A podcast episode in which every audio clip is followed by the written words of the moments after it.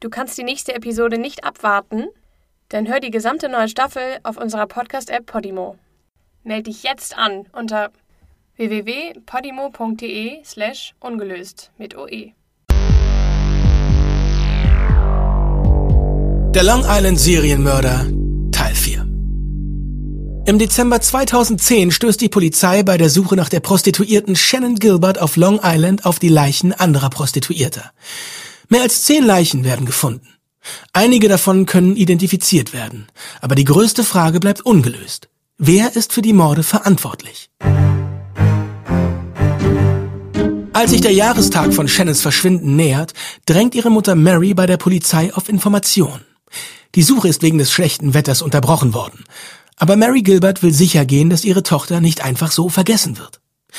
Um Aufmerksamkeit zu erregen, schaltet sie dann auch die Medien ein. Die Story eines Serienmörders ist für Journalisten und Dokumentarfilmer ein gefundenes Fressen. Und Mary will den Fokus auf ihre Tochter lenken. Schließlich ist es Shannons Verschwinden, das das Ganze überhaupt erst ins Rollen gebracht hat. Sie spricht über den eigenartigen Arzt Peter Hackett. Sie kreuzt sogar mit einem Kamerateam vor seiner Haustür auf. Sie will wissen, warum er sie an dem Tag angerufen hat, als Shannon verschwunden ist. Hackett sagt, er kenne Shannon nicht und habe nichts mit der Sache zu tun. Aber Mary gibt nicht so leicht auf. Sie erzählt herum, dass Hackett in seinem Haus illegal Medikamente an Leute aus der Nachbarschaft verschreibt. Dabei kriegt sie sogar Unterstützung von zwei Nachbarn, die sich schon mehrmals mit ihm über Grundstücke gestritten haben. Mary bezweifelt auch, dass Hackett nichts von Shannons Verschwinden weiß. Gus Coletti, der pensionierte Schadensregler, der Shannon an dem verhängnisvollen Morgen die Tür öffnete, wird oft als guter Freund Hacketts bezeichnet. Die beiden Männer wohnen Tür an Tür. Wie wahrscheinlich ist es, dass Gus seinem Freund und Nachbarn kein einziges Wort von der wohl aufregendsten Geschichte seit langem erzählt? Bis hierhin war noch nicht einmal öffentlich bekannt, dass Shannon die ganze Zeit am Telefon mit der Polizei war, während sie von Tür zu Tür rannte. Als diese Story ans Licht kommt, stürzt sich die Presse natürlich sofort darauf. Gerüchte kursieren, dass Shannon die Worte, die wollen mich umbringen, geschrien hat. Ihre Angehörigen verlangen, dass die Aufzeichnungen von Shannons Notruf veröffentlicht werden. Aber bis heute, mehr als fünf Jahre nach ihrem Verschwinden, sind sie immer noch unter Verschluss. Warum genau weiß ehrlich gesagt niemand. Vielleicht weil man Shannon mehrere Minuten lang von Dienststelle zu Dienststelle weitergereicht hat? Und das soll jetzt verheimlicht werden? Wer weiß. Als nächstes verlangt Mary Gilbert, dass der Sumpf hinter Peter Hacketts Haus ausgebaggert wird, um ihn einmal gründlich zu durchsuchen. Dr. Hacketts Haus grenzt an denselben Sumpf wie das Haus von Barbara Brennan. Hier wurde Shannon ja das letzte Mal gesehen. Hackett wehrt sich einen Monat lang dagegen, dass der Sumpf abgesucht wird. Aber schließlich gibt er dann doch nach. Als sich das Wetter bessert und die Suche nach den Opfern wieder losgehen kann, wird der Sumpf ausgebaggert. Und siehe da, es ist der 6. Dezember 2011. Seit Shannons Verschwinden ist fast ein Jahr vergangen und die Ermittler haben immer noch keine Ahnung, wer der Täter sein könnte. Sie können nur hoffen, dass sie endlich auf das Puzzlestück stoßen, das den ganzen Fall löst. Auf das dauernde Drängen von Shannons Mutter Mary wird der Sumpf hinter Dr. Hacketts Haus wirklich ausgebaggert und tatsächlich kommt schon bald etwas zum Vorschein. Eine Handtasche, ein Handy und eine Jeans. Die Sachen gehören ganz ohne Zweifel Shannon.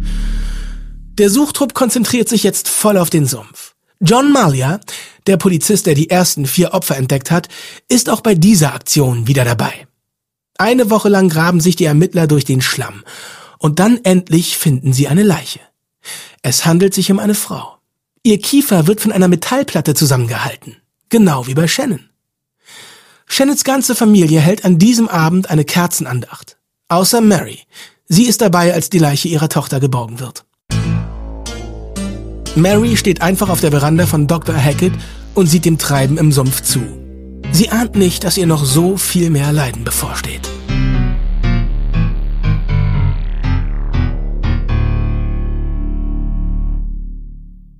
Die Gerichtsmedizin lässt sich ziemlich Zeit damit, die Todesursache festzustellen. Dann wird irgendwann bekannt gegeben, dass Shannons Tod scheinbar ein Unfall gewesen ist. Ich hatte ganz am Anfang der Folgen schon erwähnt, dass Shannon an einer bipolaren Störung litt. Deswegen und auch wegen ihres Drogenkonsums vermuten viele, dass Shannon verwirrt und zugedröhnt in den Sumpf gestolpert und ertrunken ist. Aber der Highway ist keine hundert Meter vom Fundort entfernt. Wenn es ihr wirklich so schlecht ging, warum ist sie dann nicht einfach dem Verkehr entgegengelaufen, um sich Hilfe zu holen? Dazu kommt, dass der Wasserspiegel an dem Tag keine 20 Zentimeter betrug. Sie müsste also in knöcheltiefem Wasser ertrunken sein. Und wie hat sie dabei bitte auch noch ihre Hose verloren? Das klingt alles höchst unwahrscheinlich, finde ich. Die Gerichtsmediziner prüfen ihr Skelett auf Kokainspuren und der Test ist negativ. Was mich aber am meisten stutzig macht, ist, dass Shannons Zungenbein beschädigt ist. Das Zungenbein ist ein hufförmiger Knochen direkt über dem Kehlkopf. Normalerweise ist ein beschädigtes Zungenbein ein typisches Zeichen dafür, dass jemand erwürgt worden ist. Aber anscheinend kommen die Gerichtsmediziner zu einem anderen Ergebnis. Im Mai 2012 wird die Untersuchung abgeschlossen. Shannon Gilberts Tod wird offiziell als Missgeschick eingestuft. Trotz des beschädigten Zungenbeins. Und obwohl ihr Skelett negativ auf Kokain geprüft wurde. Die Gerichtsmediziner hätten auch noch ihr Knochenmark auf Kokainspuren prüfen können, um ganz sicher zu sein. Aber diese Mühe machen sie sich gar nicht mehr. Offiziell hat Shannon Gilberts Tod nichts mit dem Serienmörder von Long Island zu tun. Ihre Mutter kämpft noch viele Jahre darum, dass Shannons Tod als Mordfall behandelt wird. Es ist schlimm, aber bis heute ist ihr Kampf vergebens.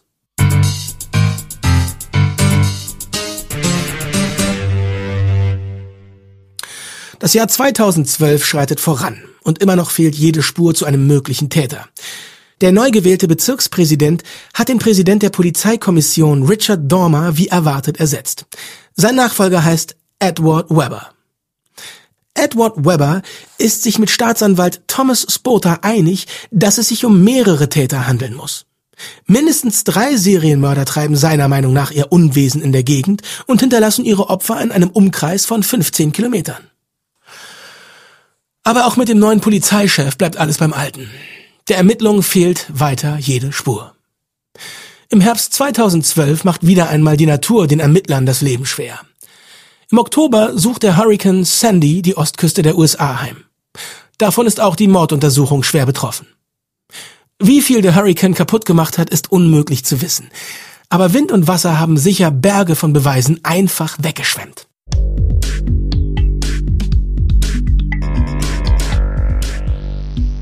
Als sich der Hurricane wieder verzieht, hinterlässt er eine ziemlich düstere Stimmung bei der Polizei von Suffolk County. Neue Hinweise gibt es keine.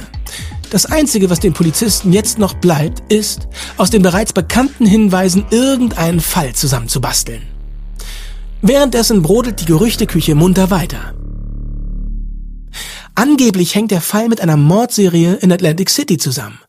Dort wurden Leichen von vier Prostituierten in der Nähe eines Hotels gefunden. Die vier Frauen sind äh, zwischen Oktober und November 2006 ermordet worden. Der Mörder hat die Leichen alle nach Osten ausgerichtet. Vielleicht handelt es sich um denselben Mörder und Long Island ist nur eines seiner Reviere. Es gibt ein paar Hinweise, die darauf deuten. Eines der Opfer aus Atlantic City war sogar auf Facebook mit Amber Costello befreundet. Ist das alles vielleicht doch zu weit hergeholt? Oder hängt vielleicht wirklich am Ende alles zusammen? Die Welt der Prostitution ist zwar klein, die Leute kennen sich, aber Atlantic City liegt über 100 Kilometer von New York entfernt. Und Facebook ist 2006 noch lange nicht so weit verbreitet wie heute. Eine Facebook-Freundschaft hat damals vielleicht mehr zu bedeuten, als man heute so glauben würde. Nach Angaben der Polizei haben die Fälle von Atlantic City und Long Island offiziell nichts miteinander zu tun. Aber trotzdem könnte eine Verbindung ja möglich sein. Eine mögliche Verbindung zwischen den Opfern von Atlantic City und Long Island ist ein Mann namens John Betroth. John lebt in der Gegend von Manorville auf Long Island. Er ist verheiratet, hat zwei Kinder und arbeitet als Tischler. Wenn man ihn so ansieht, führt er anscheinend ein völlig normales Leben. 2014 wird Johns Bruder Timothy verhaftet, weil er gegen eine einstweilige Verfügung verstoßen hat. Routinemäßig nehmen die Polizisten eine DNA-Probe und testen sie gegen ihre Datenbank von gesuchten Verbrechern. Sie wundern sich, als der Test positiv zurückkommt. Aber die DNA passt nicht hundertprozentig. Es muss also ein Verwandter von Timothy sein. In den frühen 90ern wurden zwei Frauen in der Nähe von Manorville brutal ermordet. Ihre Leichen wurden in einem Wald gefunden. Sie waren in total grotesken Posen platziert. Jahrzehntelang haben die Ermittler bis auf eine DNA-Probe keinen Hinweis auf den Täter. Bis die Polizei John Betroths DNA in die Finger bekommen hatte. Die Proben ergaben eine ganz klare Übereinstimmung mit den beiden ungelösten Fällen. Seitdem steht Betroth wegen dieser beiden Morde vor Gericht. Er ist auch mit einer dritten, ähnlichen Straftat in Verbindung gebracht worden, die in den gleichen Zeitraum fällt. Allerdings wurde er nie mit den Opfern in der Nähe von Gilgo Beach in Verbindung gebracht. Es ist gut möglich, dass Betroth der Long Island Serienmörder ist. Er wohnt in der Nähe der Fundstellen und ihm können zwei ähnliche Morde ja schon nachgewiesen werden. Viele finden komisch, dass man ihm nicht auch die anderen Morde vorwirft. Warum würde ein Mörder, der jahrelang ungestört davongekommen ist, plötzlich mit dem Morden aufhören? Der Psychologe N.G. Barrell meint zum Beispiel, dass der Täter sich mit der Zeit den Umständen auch einfach angepasst haben könnte. In beiden Fällen, die Betroth nachgewiesen werden können, wurden die Leichen quasi zur Schau gestellt. Vielleicht hatte sich seine Methode im Laufe der Zeit eben weiterentwickelt. Interessant ist auch, dass eine von Betroths Opfern eine Tochter hatte. Diese Tochter ist wiederum eine gute Freundin von Melissa Barthélemy. Genau richtig. Die Melissa, die später tot in einem Stoffsack gefunden wurde. Die Polizei vermutet, dass Melissas Mörder ihr nachgestellt hat. Deshalb kennt er auch private Details über Melissa und ihre kleine Schwester. Ich kann mir nicht vorstellen, dass das alles purer Zufall sein soll. Aber Betroth werden trotzdem keine weiteren Morde vorgeworfen. Außer ihm kommt niemand so wirklich in Frage. Einige halten Akeem Cruz alias Vibe, Megan Watermans Freund und Zuhälter für einen plausiblen Kandidaten. Für seine Tätigkeit als Zuhälter und Drogendealer wird Cruz nach Megans Verschwinden zu 20 Monaten Knast verurteilt. Aber Megans Familie will Cruz so lange festhalten, bis Megan gefunden wird. Schließlich wird Cruz zu drei Jahren verurteilt, weil er Megan mal zu Prostitutionszwecken über die Staatsgrenze gebracht hat.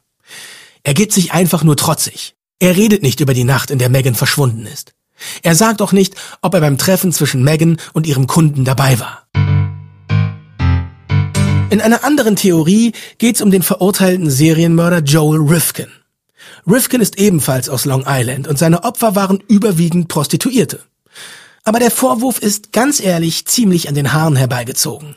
Das früheste Opfer in unserem Fall stammt aus dem Jahr 96 und Rifkin sitzt seit 1994 im Gefängnis. Vielleicht hat sich unser Täter von Rifkin inspirieren lassen. Aber dass er der Mörder sein soll, das finde ich absurd.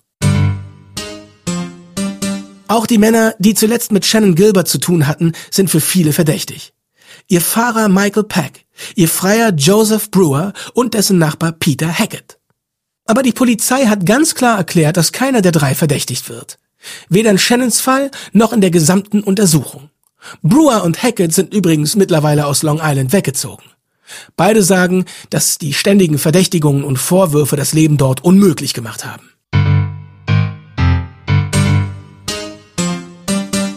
Neben den naheliegendsten Verdächtigen gibt es noch ein paar ganz andere mögliche Spuren, denen die Polizei allen nachgegangen ist. Da wäre zum Beispiel die Möglichkeit, dass der Mörder ein Polizeibeamter ist. Denn wer auch immer Melissas Schwester mit Anrufen terrorisiert, scheint sich mit den Ortungsmethoden der Polizei ziemlich gut auszukennen. Er ruft immer von belebten Orten an. Er legt nach ein paar Minuten wieder auf und er ist super vorsichtig. Sobald die Geschichte an die Öffentlichkeit gelangt, hören die Anrufe ja sofort auf. Die Ermittler haben auch herausgefunden, dass ein Polizeibeamter aus Staten Island eine der letzten Personen war, die Maureen Bernard Barnes lebend gesehen haben. Er war allerdings nicht im Dienst unterwegs, sondern als ihr Freier.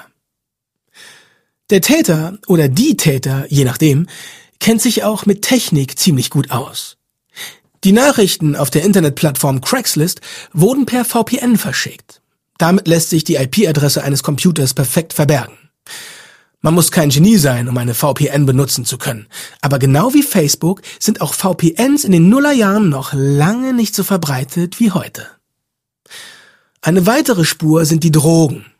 Vielleicht konsumiert der Mörder Koks? Amber Costellos Schwester Kim behauptet, dass sich der Mörder von seinen Opfern Koks bringen ließ. Fast alle Opfer sind nämlich mehr oder weniger drogensüchtig. Ein weiteres Detail, das, wie ich finde, vielleicht unbeachtet geblieben ist, sind die Stoffsäcke, in denen die Überreste von Maureen, Melissa, Megan und Amber gefunden wurden. Der Mörder muss sich die Säcke ja irgendwie beschafft haben. Er musste die vollen Säcke durchs Gestrüpp schleppen. Und das ohne aufzufallen. In der Nähe der Fundstelle liegen mehrere Parks. Vielleicht hat der Mörder hier gearbeitet? So hätte er problemlos mit einem Stoffsack auf den Schultern durch die Landschaft marschieren können, ohne dass das jemand eigenartig findet. Was ich bisher noch gar nicht erwähnt habe, ist die Beteiligung des FBI an dem Fall. Als sich das Ausmaß der Untersuchung abzeichnet, bietet das FBI der Polizei von Suffolk County Hilfestellung an. Viele Serienmörder begehen ihre Verbrechen über Bezirks- und Staatsgrenzen hinweg, und mit solchen Fällen hat das FBI super viel Erfahrung. Aber die Polizei von Suffolk County geht erstmal auf Distanz. 2011 erstellte das FBI ein psychologisches Profil mit Annahme über die Lebensumstände des Mörders. In dem Zeugnis steht, dass der Mörder wahrscheinlich männlich ist, weiß und zwischen 30 und 45 Jahre alt. Er ist verheiratet oder in einer Beziehung und er hat einen festen Job. Möglicherweise hat er sich in einem Krankenhaus auf Hautausschlag behandeln lassen. Das Gestrüpp von Gilgo Beach ist nämlich voll mit einer Pflanze namens Giftzumach. Die führt zu super unangenehmen juckenden Hautreizungen. Auch die Sache mit den Stoffsäcken wird in dem FBI-Profil erwähnt. Entweder hat er direkten Zugang oder er hat eine größere Anzahl Säcke gekauft. Bis auf dieses Profil verweigert die Polizei von Suffolk County jede weitere Hilfe vom FBI. Zu der Zeit weiß noch niemand wieso. Aber die Sache wird klar, als der Polizeipräsident James Burke wegen Verdacht auf Korruption verhaftet wird.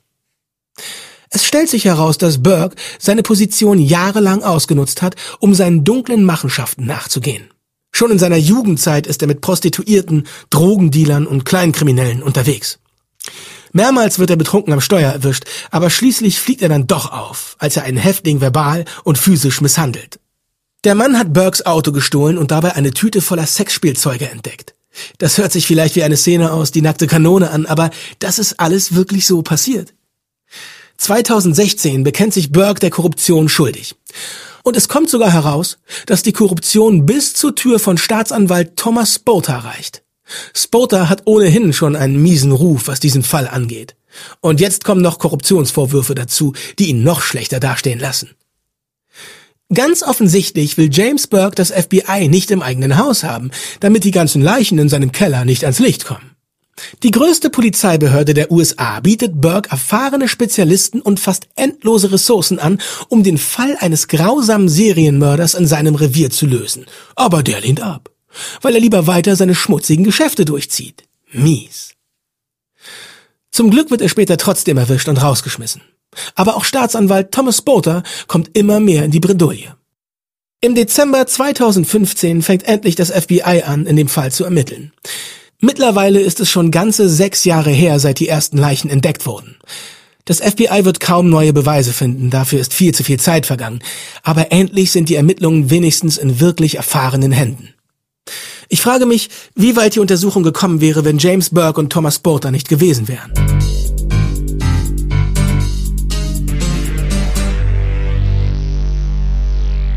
...2015 kommt auch endlich das wahre Schicksal von Shannon Gilbert ans Tageslicht. Bisher war die offizielle Version der Ereignisse ja, dass Shannon im Rausch aus dem Haus von Joseph Brewer geflüchtet ist. Dann in einen Sumpf geraten und da ertrunken ist. Aber in ihrem Körper wurden keinerlei Spuren von Drogen gefunden. Und die Todesursache ist bislang nicht eindeutig geklärt. Ihre Mutter Mary behauptet von Anfang an, dass Shannon gewaltsam ums Leben gekommen ist. Für sie ist Peter Hackett der Hauptverdächtige. Mary nimmt sich sogar einen Anwalt und reicht eine Klage gegen Hackett ein. Für die Klage beauftragt Marys Anwalt den ehemaligen obersten Gerichtsmediziner des Staates New York, Michael Baden, um ein Gutachten zu erstellen. Badens Urteil wird in der bevorstehenden Verhandlung sehr, sehr wichtig sein. Baden führt also eine zweite Autopsie von Shannons Leiche durch. Vielleicht findet er ja irgendetwas, das in den ersten Obduktionen übersehen wurde. Im Februar 2016 werden dann die Befunde der Autopsie veröffentlicht. Baden schreibt, dass Shannon Gilbert höchstwahrscheinlich an Strangulierung gestorben ist, weil nämlich sowohl Kehlkopf als auch Zungenbein beschädigt sind. In seinem Bericht steht, dass das zweifellos ein Zeichen von tödlicher Strangulierung ist. Damit widerspricht er dem Befund der ersten Autopsie schon mal total. Da hat die Möglichkeit eines gewaltsamen Todes überhaupt nie im Raum gestanden. Die Polizei gibt sich danach ziemlich bedeckt, ob im Fall von Shannon Gilbert eine Morduntersuchung eingeleitet wird. Aber die Story wird bald von einer weiteren Tragödie überschattet. Im Juli 2016 wird Mary Gilbert von ihrer eigenen Tochter Sarah Gilbert ermordet. Sarah leidet an Schizophrenie und im Kampf mit ihrer Krankheit wird sie insgesamt zehnmal ins Krankenhaus eingeliefert. Ein paar Wochen vor dem tödlichen Zwischenfall beginnen sich die Vorzeichen wieder mal zu häufen. Sarah setzt ihre Medikamente ab. Dann bringt sie erst vor den Augen ihres achtjährigen Sohnes den Hund der Familie um und dann kommt es zum tragischen Höhepunkt. Ich wünschte, ich könnte diese Geschichte mit etwas Positivem beenden, aber leider gibt es da nicht viel Positives zu erzählen. Seit Jahren wird darüber gestritten, ob es sich um ein oder mehrere Täter handelt. Aber das ändert nichts an den Tatsachen. Fast ein Dutzend Menschen haben auf wirklich ganz grausame Art und Weise ihr Leben verloren. Und wer auch immer dafür verantwortlich ist, entkommt bis heute der Strafe. Im Dezember 2015 werden in einem Wald außerhalb von Brockton, Massachusetts, die Leichen von zwei Frauen gefunden. FBI-Psychologen untersuchen den Fall und sind sich sicher, dass der Täter das nicht zum ersten Mal gemacht hat und dass er es wahrscheinlich wieder tun wird. Die Opfer sind 50 und 20 Jahre alt. Beide sind Prostituierte. Beide hatten mit Drogen zu kämpfen. Klingt bekannt, oder? Im Juli 2015 wird eine Prostituierte in Charleston, West Virginia, von ihrem Freier Neil Falls attackiert. Sie wehrt sich, kriegt irgendwie seine Pistole zu fassen und erschießt ihn. Falls hat den gesamten Kofferraum voller Utensilien, um eine Leiche loszuwerden. Aber er hat natürlich nicht damit gerechnet, dass sich sein Opfer wehrt. Die Polizei geht der Spur von Neil Falls nach. Es ist möglich, dass er für den Tod mehrerer Frauen an verschiedenen Orten der USA verantwortlich ist. Die Frauen waren alle Prostituierte, die sich online angeboten haben. Auch wenn das alles gar nichts mit unserem Fall hier zu tun hat, eins zeigt es auf jeden Fall. Auf diese Berufsgruppe wird sinnlos Jagd gemacht. Es sind Menschen, die besonders verwundbar sind. Diese Frauen sind oft arm, kommen aus schwierigen Situationen und sind schlecht vernetzt. Ich kann nur hoffen, dass sich ihre Stellung in unserer Gesellschaft so bald wie möglich ändert. Denn diese Frauen sind unsere Schwestern, Töchter, Mütter, Freunde und Nachbarn. Sie verdienen denselben Schutz wie wir alle.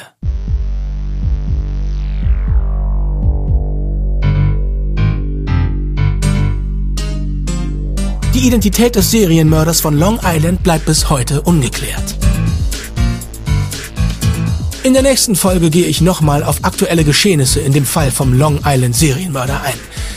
Denn auch wenn er ungelöst bleibt, ruhen tut dieser Fall noch immer nicht. Mehr davon in der nächsten Folge von Ungelöst.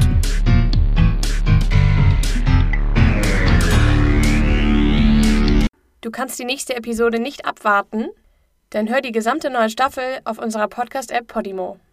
Meld dich jetzt an unter www.podimo.de slash ungelöst mit OE.